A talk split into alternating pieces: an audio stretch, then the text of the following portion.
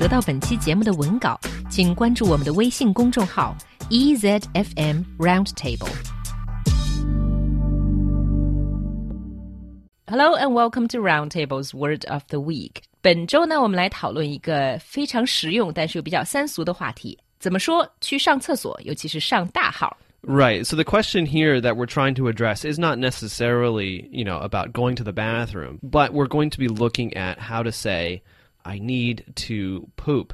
Now, see, the thing is, I mean, there there are many different ways in English. Lots, usually slang, but you have to remember that usually most of this slang is not going to be used in what we would call polite company.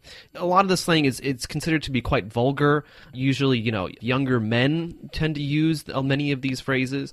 That's a bit of a disclaimer, first of all, because you don't necessarily just want to be going around using these words in front of people, especially that you don't know very well. But at the same time, they are interesting uh, bits of culture. 嗯，这个声明还是。 是蛮必要的。很多关于上大号的说法，其实都是在英语中属于俚语的说法。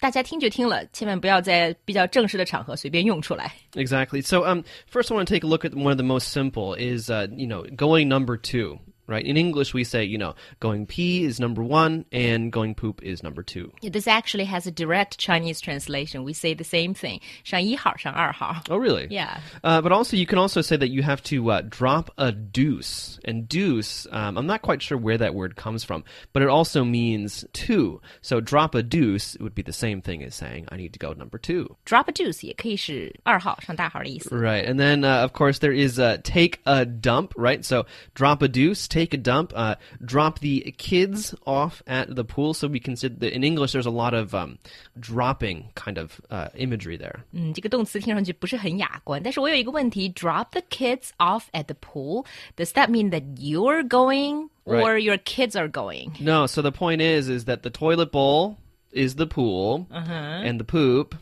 the turds, oh, are the it's kids. the kid. Oh and sometimes my God. sometimes people say drop the Cosby kids off at the pool, right? So Bill Cosby, his TV show, uh, he had I think four or five kids in that show, Mm. and they're all black, and usually you know poop is brown, so Cosby kids. Okay, a little bit politically incorrect. Slightly politically incorrect, but I don't think anyone uh, would have that big of a deal with it. Looking at some some more interesting ones, ones that I wasn't familiar with uh, before we were preparing for the show.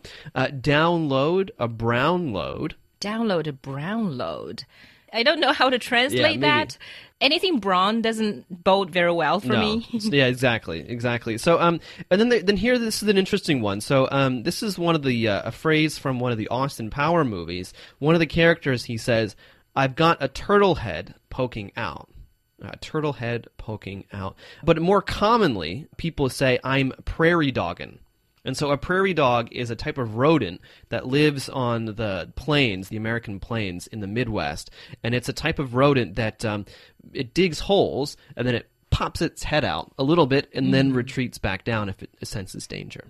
Prairie dog 就是草原鼠。 So I'm prairie dogging. It just means that you really, really have to go. Like it's going to be, it's almost impossible to actually uh, uh, keep it um, uh, under control, you might say. Okay. Now here's a really funny one. Again, very, very cultural. Um, I have to take the Browns to the Super Bowl, right? So the Super Bowl is the championship of American football, of the NFL. Now, the Cleveland Browns are a notoriously bad team. And so it's funny, obviously, because they're called the Browns and poop is brown, but also because the Browns never go to the Super Bowl. Oh, I see. 所以 taking the Browns to the Super Bowl 可不是带克利夫兰布朗队去超级碗比赛，而是上大号的意思。 Exactly. Uh, and last but not least, uh, this one is actually one of my favorites because it is just so amazingly descriptive. I have to pinch a loaf. Pinch a loaf. I've actually heard of that as well. Is it really a vulgar way of saying it? Can somebody use it without causing trouble? Like I said before, this isn't about necessarily, you know, vulgar or, or using bad words or anything like that. But you wouldn't use these phrases in polite company. Like ah. if you if you've just met someone, more than likely using these words and phrases will not score you any points, if you will. It won't score you any brownie points. Instead, people might think that maybe you're a little bit rude or, you know, perhaps you don't understand what to say in the right context. And so in general, the best rule to follow is that if you want to tell someone that you need to use the bathroom, just say you need to use the bathroom. You don't need to tell them that you need to go poop or you need to go pee. Just say, I need to go use the bathroom. That's right. And that's probably the safest and the best way of describing the situation. Exactly. But then again, if you're hanging out with someone like me and you really have to poop, well, you can just say, you know, John, I got to go take a dump.